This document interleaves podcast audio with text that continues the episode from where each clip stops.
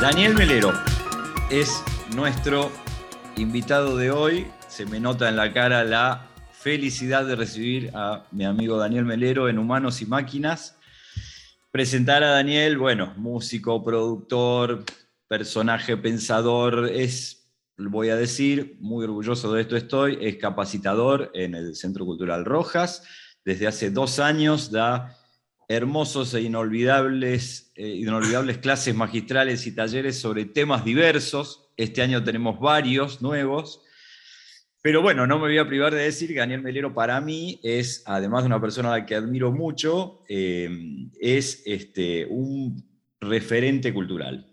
Eso es. Y sin incomodarlo más de lo que ya lo incomodé, acá está Daniel, vamos a pasar, vamos a, pasar a, a hablar de lo que nos toca hoy. Daniel, vas a dar eh, en abril una clase magistral eh, sobre la humanidad y otras bacterias que hacen música, así se llama, así lo aprobó la rectoría, atenti, así que... Qué suerte, ¿no? Qué hermosura. Eh, una hermosura, sí. Y entonces yo escribí algo al respecto que va a ser el puntapié para que nos hables de este asunto.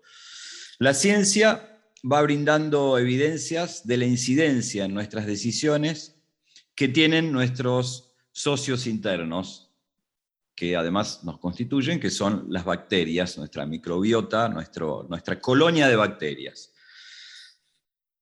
Puede, sabemos entre esas evidencias que pueden determinar, bueno, sobre todo nuestras emociones, y en tanto que determinan unas cosas tan importantes como nuestras emociones, cabe preguntarnos cómo, cómo, cómo acciona eso en el gusto, en el estilo, pero cómo, la pregunta es, ¿cómo se forma un músico con respecto a su humanidad. Mira la preguntita que te tiré. Eh, es, eh, es extraño porque en el momento de la formación, ¿qué estarás pensando que no sea propio? No estás pensando en algo tan general. Por ahí sí, por ahí, por ahí tenés reacciones ante... Eh, creo que un propulsor para hacer cosas es que te disgusten otras muchas veces o que sientas que hay un lugar para otra idea, en definitiva.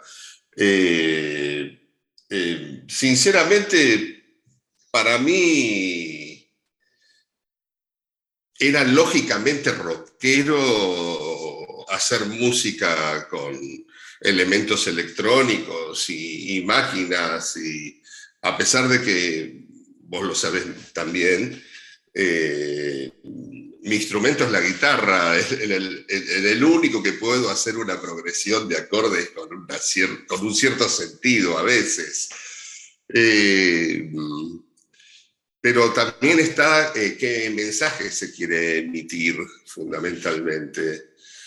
Ese sería el aspecto cultural. Eh, ¿Qué se quiere decir? O sea, en definitiva, ¿por qué uno está haciendo lo que hace? Porque si va a ser lo que ya está, eh, se está haciendo, eh, ¿para qué ocupar más espacio con lo mismo? ¿no? Mm. Ahora, en medio de eso, yo creo que también eh, em, es muy importante saber que hay resistencia del otro lado, que puede empezar en la familia, eh, respecto de las ideas que uno tiene de lo que quiere hacer con su vida. En, mi caso fue hacer música y tardé mucho en poder resolver eso con mis padres, por ejemplo.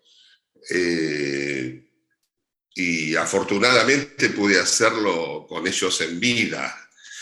Eh, tu, papá te apoyó igual, ¿no? Tu papá. Sí, pero luego, mm. luego, luego, viendo que eh, sin apoyo estaba decidido a, no sé, a, tener una devoción hacia la música, que es lo único que no he estudiado en términos académicos. términos académicos. Eh, yo, estudié ingeniería y estudié abogacía, iba avanzado, en, ambas carreras iba adelantado, pero era infeliz. Y y tardé mucho en poder confrontar con mis padres para decirles quiero ser músico y no tengo el menor interés en estudiar música. Se suponía que, no sé, la idea de con la inteligencia que tenés te estás desperdiciando, podría ser un buen doctor o lo que sea. Total, podés ser abogado y mientras tanto haces música. Y, es mentira eso, es mentira, es mentira, sobre todo lo era en esa época y hoy creo que es más cruel todavía, es más mentira. Eh, lo que pasa es que era imposible resistirme ante el ante la música que escuchaba, que me inspiraba a otras cosas, porque ahí está también la diferencia de si uno toma contacto con el arte, no solamente con productos lanzados, eh, y eh, es distinto. Eh, y es más, para la mayor parte de las personas el arte es desagradable, no es una experiencia linda, eh, inclusive genera rechazo y pertenece a, a elites de poetas locos, de gente decepcionada, gente puesta afuera que no sabe cómo, cómo ingresar en otro lugar, porque no, en realidad no se adapta al que hay. Y esos son modelos espectaculares cuando uno lo piensa. Eso, para mí, era el rock en español, este, en una época, bueno, eh, las letras de Spinetta, más allá de que aún tengo dudas de qué palabras dice en algunas canciones, eran infernalmente este, inspiradoras. No era ahí por oposición, sino por ver eso como un trampolín. Claro. ¿Sí? Ahora, tanto como hoy, lo que más se propala es lo que más te quiere controlar. Eh, lo que más se te llega muy fácilmente, claro, lo que te llega fácilmente te quiere controlar, llega desde un poder que te quiere controlar. Es muy raro que pueda suceder algo diferente.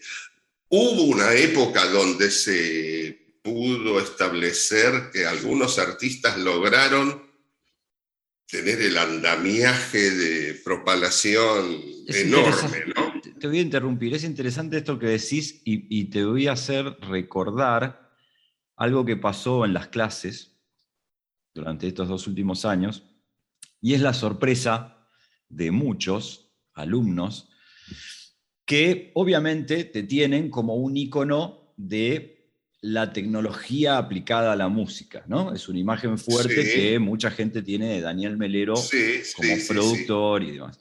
Y eh, te escuchan tus opiniones hoy que no son, eh, digamos, criticas mucho el uso de la tecnología hoy eh, en, en, la música en particular y en la cultura en general. ¿Qué, ¿Qué, te hace pensar? ¿Qué, cómo, ¿Cómo es esto? ¿Cambió tu relación con la tecnología? No, con las nuevas tecnologías. No, con las nuevas tecnologías puedo decir que no cambié, eso sería lo que ocurrió. Mantengo una idea, a la hora de hacer música, eh, los procedimientos pueden ser tan variados. Yo considero que hoy la música es un objeto de reproducción, ¿no? Está clarísimo todo eso. Y el estudio de grabación es parte de tu recurso. Ahí podés hacer una cantidad de cosas. Tu computadora puede ser eh, tu estudio. Eso es una cosa fabulosa. Proponerse ingresar a lo que es muy propalado, a mí me parece que siempre es un problema, sobre todo si antes no hiciste un gran trabajo de lograr eh, quiénes van a manejar el marketing de eso también. Hoy es muy fuerte cómo se impone un producto eh, más que nunca. Siempre esto ocurrió. ¿eh? Mm, ahora uno tiene la cintura política que hay que tener en el mundo del arte es cada vez más delicada y más dedicada.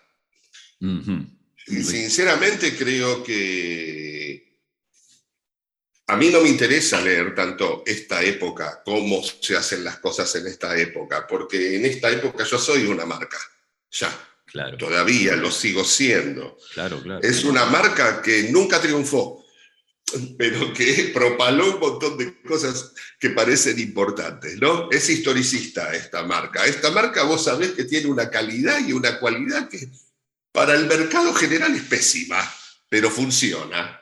Funciona como modo de vida y como modo inspiracional. Inspirador, sí, totalmente. Sí, este, yo no busco otra cosa casi.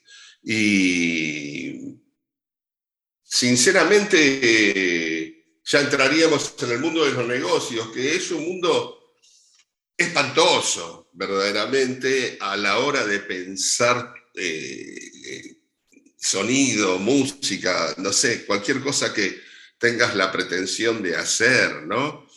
Y yo no estoy en contra de la tecnología, sino que estoy en contra de verla mediocremente. Y eso ocurre, no, no, no lo voy a negar. Y siempre ocurrió. Siempre lo que más, como te decía, lo más propalado es una intención de mediocrizar a, las personas. Y no hay nada angelical en las compañías que eh, propalan a los artistas. Hay un proyecto, a veces podés llegar a tener un productor que tiene una ilusión X, cosa que casi hoy no existe, mm, de generar algo diferente. Lo que se busca es eh, montajes, eh, sistemas de capas. Toda la, música popular eh, muy propalada tiende a ser mediocre. definitivamente creo que sí. Y eso no es, algo, no es un fenómeno actual. No es que pasa ahora. Lo que es es muy fuerte. Hay más gente, hay más público, hay más mercado y hay más ignorancia, hay menos educación.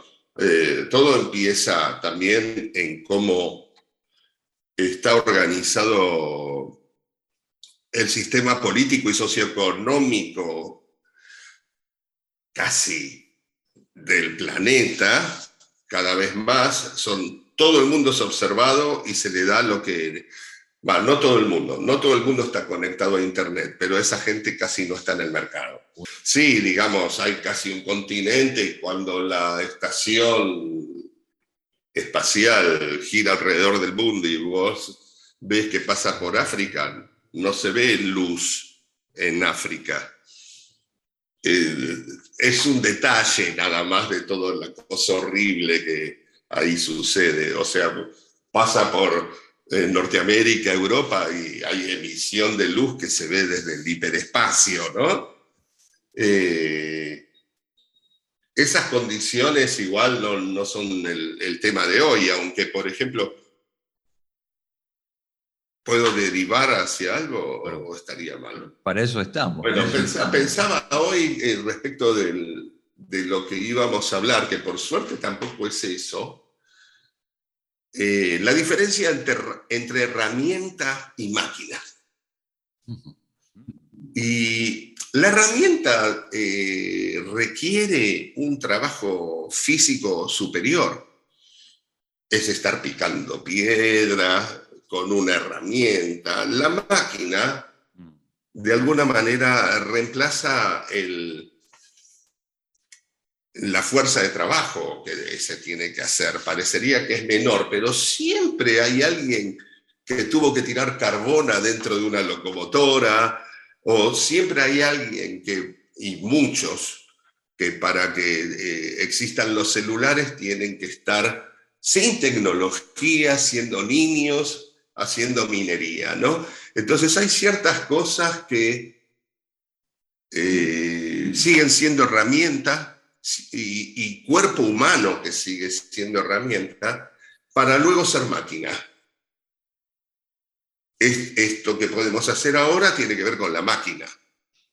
pero hizo falta herramienta, herramienta muy precaria, herramienta opresiva, y, no nos importa porque no nos toca de cerca. Y me incluyo en eso, ¿no? Ahora, después, la música siempre fue desarrollada desde herramienta hacia la máquina.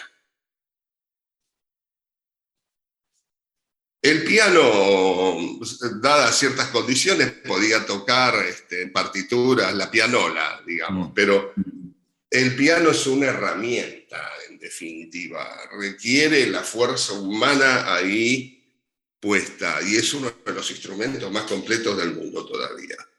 Un cello, una guitarra, una caja de ritmos es una máquina. Es una máquina tiene reemplazo inclusive de, del humano, aunque uno le pueda poner el feeling, ¿no es cierto? Eh, y es una representación cultural altísima. Para mí, la, la, mm. caja de ritmo. Eh, y eh, digamos, también existía la máquina que hacía autoacompañamiento, ¿no? tenías esos órganos como el fan machine que la familia podía tocar este, sin saber usarlo, ¿viste? Este, en estándares, ¿no? Y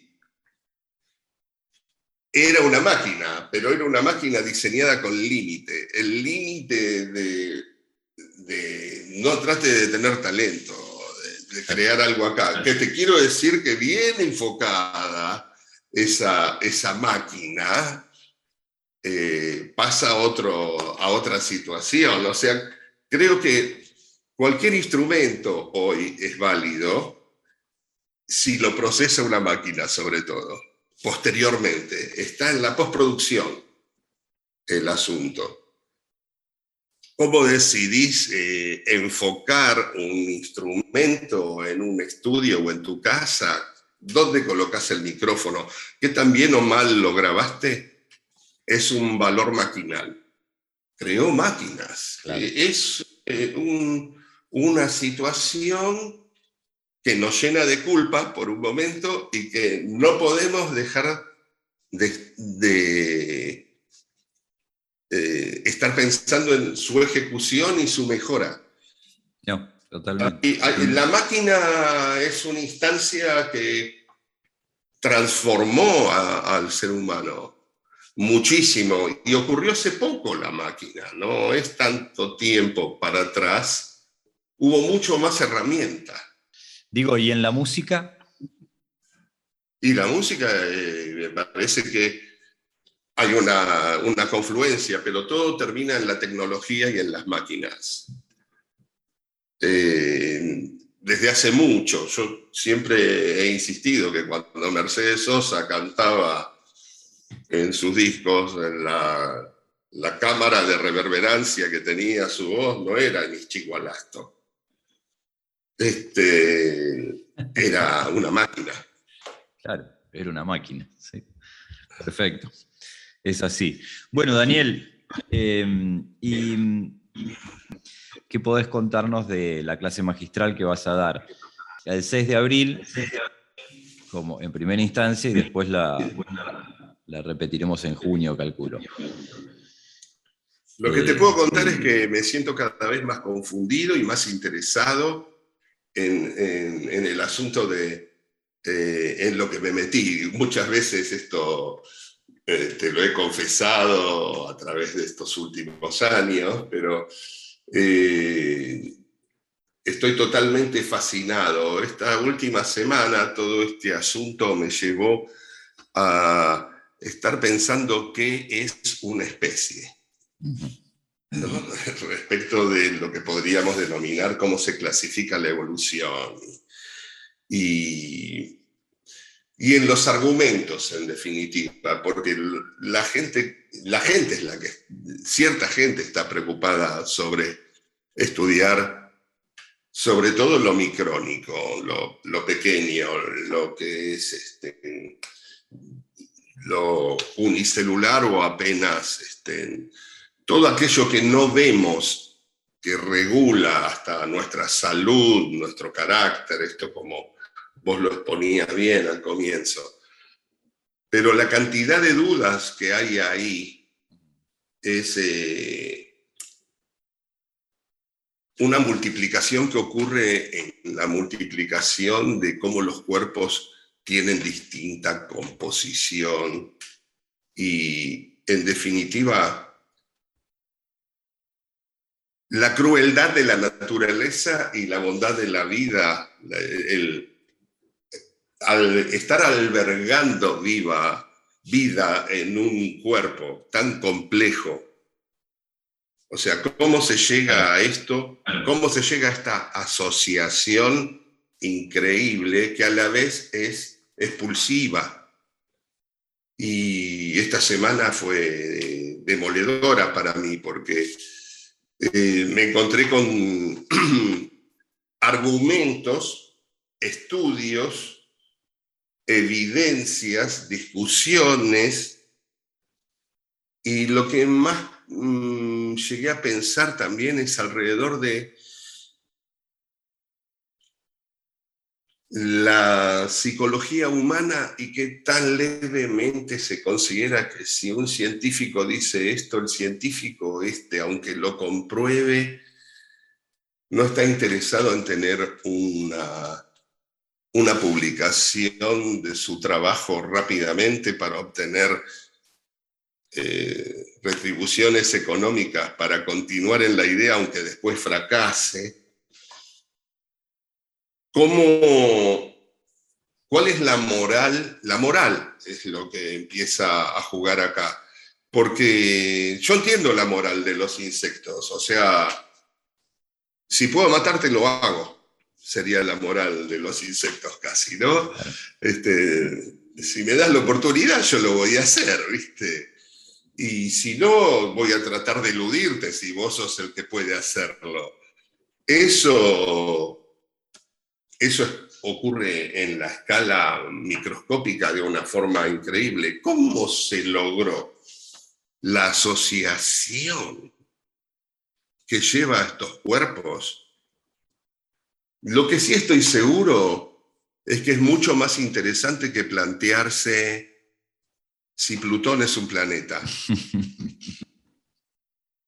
O sea, eh, eh, empecemos a ver qué pasa acá, acá acá está, en lo microscópico.